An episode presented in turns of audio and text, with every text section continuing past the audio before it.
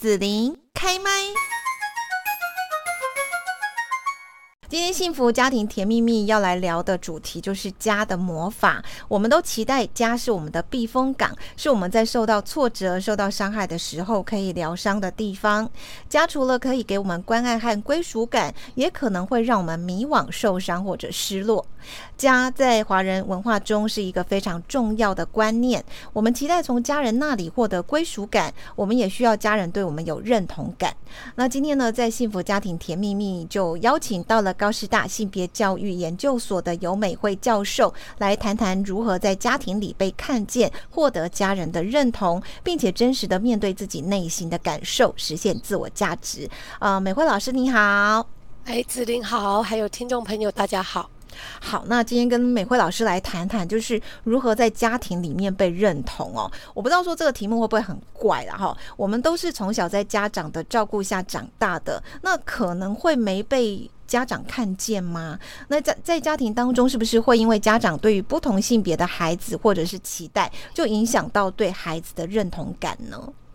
嗯，其实，在以前哈，大家兄弟姐妹比较多，生比较多小孩的年代。很多的孩子其实他真的是在被忽略的那种气氛哈，或那种环境里头长大诶，因为够被丢和你贼哈，所以那再加上如果是重男轻女的观念，很多的女儿，像我自己常常会讲说，我有些学生跟我说她是三女，排行第三个女生。意思就是他前面有两个姐姐，对，然后他就会觉得他成长的过程里头其实很不快乐，因为首先是女生就已经比较不受爸爸妈妈重视，再加上前面又有两个姐姐了，然后自己要努力的表现的很出色，才会让爸爸妈妈看见他的存在。而且通常这个三女哦，你仔细去分析她家里的排行，她都是为了生一个弟弟，对，好，所以有的人三女，然后就说啊，她的底下就是弟弟。一个弟弟或两个弟弟，或者是说又继续生了一个四女，然后才生了一个弟弟。所以家里生那么多小孩，很明显的就是为了要弟弟，好要生一个儿子。所以你看，像这样的孩子，他其实真的就会觉得没有被爸爸妈妈看见，或者自己找不到那个认同。嗯，那有些时候另外一个部分来说的话，除了刚刚在说的性别，好还有排行，那另外还有一个部分就是，如果你表现比较不好。那你可能会不受到父母亲的肯定，好，比如说你的哥哥或你的姐姐成绩很好，哦，表现受到瞩目，那你相对来说没有那么出色，那你可能会觉得爸爸妈妈没有那么重视你，好，那所以这个有些时候我觉得难免呢。所以刚刚在说家好像都是要让人家得到归属感，可是对有些人来说，他的成长经验，家庭会伤人。家反而对他来说是回不去的地方，而不是避风港。所以我觉得，呃，这个议题还还蛮严肃的。说实话，嗯，是。其实刚刚老师说的这个，就让我想到说，我曾经有认识一个孩子哈，那他真的家里就三个女生，然后爸爸妈妈感情又不好，所以这一个最小的女生，她就一直觉得说，就是因为妈妈生了她。好，所以呢，才会导致夫妻感情不好。她知道阿妈、阿公、爸爸妈妈其实都期待她是男生，有有真的有这样子，所以她有呃，她有任何做的不好，因为他他就不被看见、不被认同，他觉得啦哈，所以他就藏很多挫败，他就不断的要去讨好或者想。尽各式各样的办法被看见，可是那个看见有时候就是做了坏事被看见，然后你知道他受挫就更严重，然后他就觉得一切就是因为他不是男生。有有，我自己的学生写论文，有的人从自己的生命经验写起，在论文的第一章真的会写到这件事情，就是他他出生的时候不是大家期待的那个性别，嗯，就是说大家期待生男孩子，然后甚至他们会听说妈妈在那个。产房里面就哭出来了，哎，发现不是男孩子，所以你想想看，他自己如果知道自己的出生那么不被期待，那对他来说，他成长的过程，他要花多少的力气去对抗这个不被人家欢迎、不被人家期待的这个状况？那有些时候，像你说的，他就会为了引起别人注意，所以他就做坏事，好引起关注。那有些人也是。很辛苦，就努力表现得更好，让大家看见我的存在。可是他这样活得也很辛苦哎。嗯，对啊，嗯，好。然后呢，我有一个朋友就说哈，他说他的原生家庭是一个重男轻女的家庭哦，他不想去跟父母计较自己付出多少啦。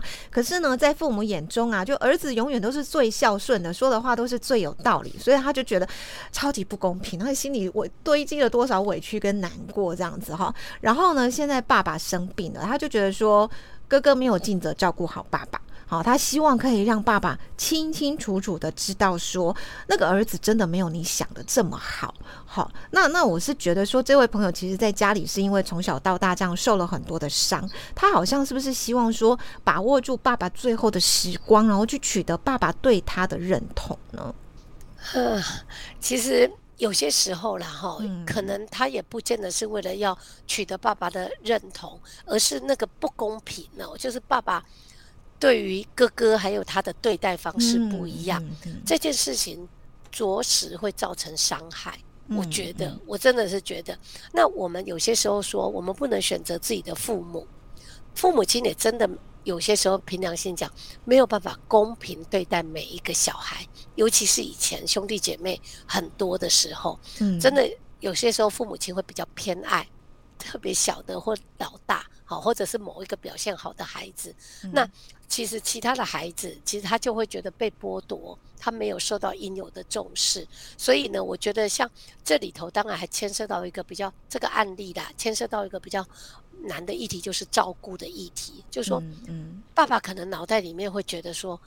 儿子才是照顾我的主力哦哦，给女儿照顾我秉住，哎，很多老人家还会有这种想法哦哈。那可是可是这个儿子不见得照顾得好，那你身为女儿的人，你就会看不下去。嗯，可是看不下去的时候，有些时候爸爸还会为那个儿子讲话。哦，你就气死了，这女儿气死。没错，而且我也常常听说哈，有很多人的家庭经验都是没有结婚的那个女儿，反而是担负照顾爸爸妈妈的责任，担负最多的。嗯，好，那可是有些时候反而没有得到肯定，对，没有得到承认。嗯，好，然后所以这时候就情何以堪？那有些时候现在我们在讲说那个。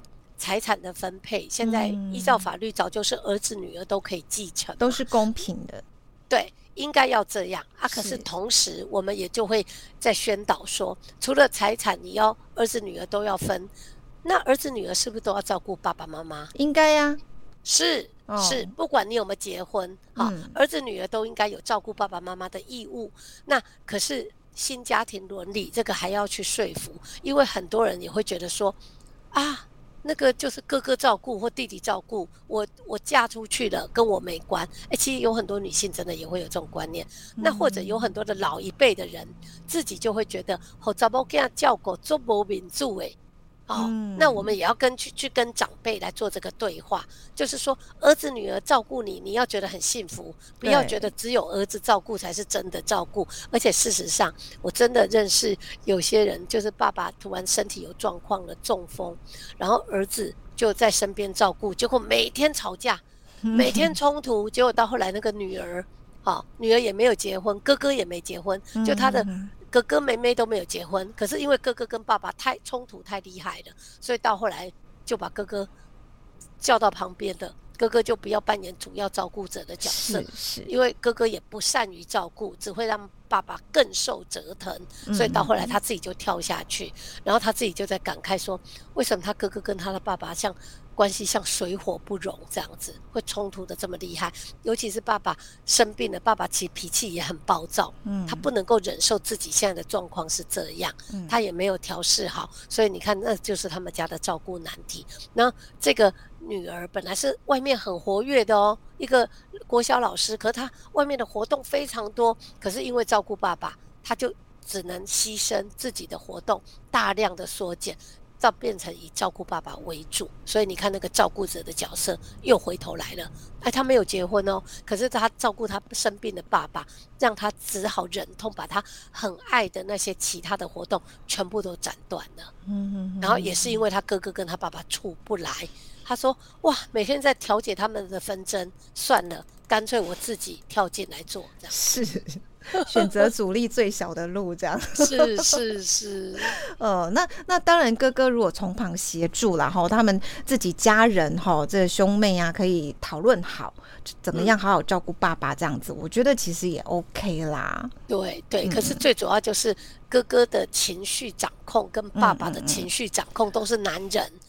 他们都不善于容易冲突，对，而不善于表达情感。其实他是为对方好，他哥哥他说他哥哥是为爸爸好，可是他讲话没好那个方式。对，爸爸听为落气死，口气不好，所以两个人就一天到晚在冲突。呃，对，没错。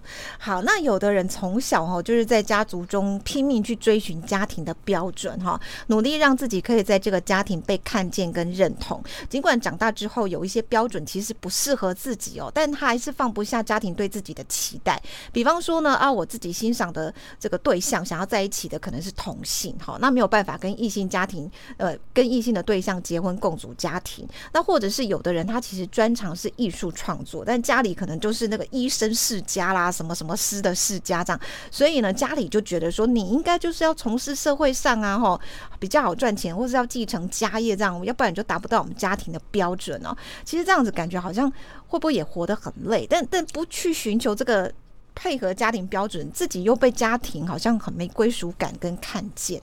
嗯，就是家庭不能是枷锁。我觉得刚刚讲的这些状况，就会让我想到说，如果因为你的性倾向，嗯，因为你的专长或者你的生涯发展，那然后不不符合家庭的预期，然后到后来你就得不到认同，然后会格格不入嘛。那这时候家就变成你的枷锁，把你捆绑住了。那所以观念很重要。为人父母的人开始要去思考，你的孩子他其实有他自己的主体性，他有他自己想走的路。好，他不再是小时候可以随你摆布。好，那孩子成年了，那他选择他自己要走的路。那你能够做什么呢？你要阻阻拦，不见得阻拦的成功。你要把它矫正。好，也不见得矫正，这叫矫正吗？哎，有很多人不能接受同性恋者，他们就会真的觉得自己的孩子可不可以变回异性恋？哦，说实话，还是有这样的状况啊。是是是，所以那你注定就是悲剧一场，或者是父母亲如果是这样的话，你就是注定把孩子把你推的离你更远。对呀，嗯，对啊，如果你想要孩子，你这时候你只能陪伴，你只能支持，嗯，你要想要去。扭转，想要去矫正，想要去改变它，如果都行不通的时候，那你自己就要问问自己，你要不要这个亲子关系？嗯，如果这个亲子关系对你有意义，而且很重要，那你是不是也要自我调整？孩子可能也很痛苦，他也不想要伤你的心，可是。他就是做他自己，他不是故意要伤你的心。对，所以我觉得，我觉得这个部分来说的话，为人父母的人，哈，你自己要转念，要去调整。那小孩呢？哦，小孩自己也可能要去想，爸爸妈妈生活在上一个世代，然后他没有受这么高的教育，甚至他的观念可能真的跟时代有点脱节。那你要用什么方式去让他理解？嗯，你的处境或者理解你的想法？那那个沟通，你自己也要费心，因为是你自己的爸爸妈妈，对不对？你想要你要怎么样跟他讲，或者是你自己觉得你没有办法跟你爸爸妈妈讲，那你要不要找一个你信任的姑姑、阿姨、表哥、表姐，让他们帮你转达？有些时候反而这也是一个很好的方式，好去寻求一个平衡，或者让两个人可以接轨。不然的话，亲子关系因为工作，因为性倾向，好，或者因为那个志趣，然后而起的冲突，那这样的话，家就不成家了嘛？那大家都要问问自己，家人的关系对你来说是不是重要的？如果是重要的，你就是要努力去做这些事嘛。嗯嗯嗯，是好。有位朋友哈，他也谈到说，他家里的人都很优秀，所以自己好像也应该要在社会上表现得很优秀。但是呢，他发现说啊，自己的能力没有越来越没办法去胜任现阶段的工作哈，所以他就觉得很恐慌哈。那他担心说没有办法对家族有贡献，那自己就没有价值了。那要得到家族的认同，是不是要有所贡献，或者自己要很有成就才可以呢？嗯，大家常常讲到这种贡献，想到的是不是都是钱财呀？比如说赚大钱来光耀门楣，通常是这样啦，对不对？那也就是要有名利地位啊，在社会上，对不对？好，嗯，对。可是家人的关系有些时候就是它是比较全面的，就是说别人看到你的可能是你的 title。嗯，好，很亮眼。嗯，你赚的钱很多，这是外人看到你的。可是家人看到你的，好，如果也仍然只是这样子，那这样子不是还蛮可悲的吗？悲哀。嗯嗯，真的。所以我们这时候就会开始在想，也是一样，为人父母的人，你自己只期望你的孩子有出息，好赚大钱这样子吗？还是你希望你的孩子是平安、健康、快乐的生活？嗯好，那为人子女的也是一样，就是说，你知道父母有这样的一个期待，那你当然有些时候你就会跟他，因为你就不是没有办法满足父母的期待嘛，啊，有些时候你自己真的就会离家越来越远，所以有些人长大了之后，其实都尽量不回家，逼不得已才回家，对不对？那就是因为。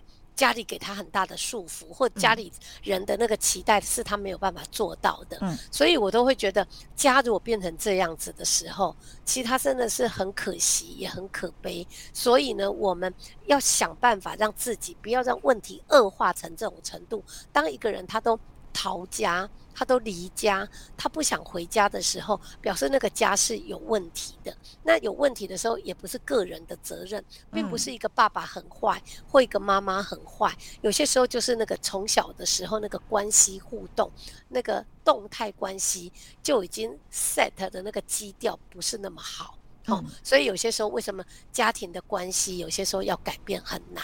因为那是长久累积下来的。是。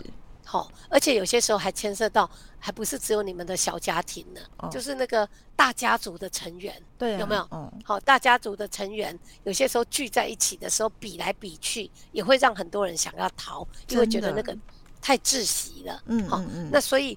家最珍贵的地方，就是有人常常说“有爱就有家”嘛。我们也常常听到这样的一个口号。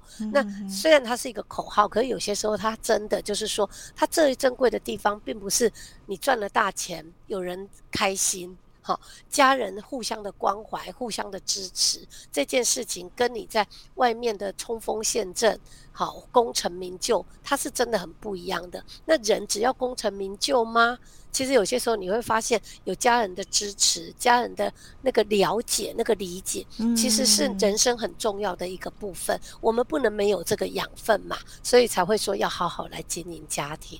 嗯，对，我觉得刚刚老师讲到一个，就是那个家人的理解哈，有时候外面误解不了解我们都没关系，但如果家人的误解，你就觉得那个受伤是很大的。嗯，好，但如果家人是理解你的哈，尽管你在外面怎么样怎么样的，但是在家里大家呃家人就了解你，其实你知道那种那种。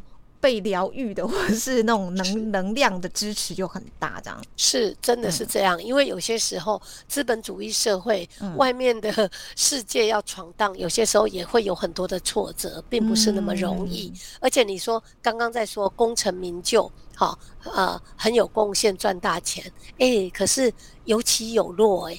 人生你不会在永远在高峰啊，那当你落下来的时候，你就会发现，其实家里其实可能是很重要的支持力量。嗯嗯嗯，没错。好，那除了原生家庭哦，在结婚的家庭也同样存在着家庭对性别的期待哦。还有呢，想要来争取家庭的认同，比方说呢，诶，男生是不是可以赚到足够的钱养家啦？哈，女生是不是可以把家庭照顾好，做好家务，照顾好老的，照顾好小的，才能够是一个好太太、好妈妈、好媳妇哈？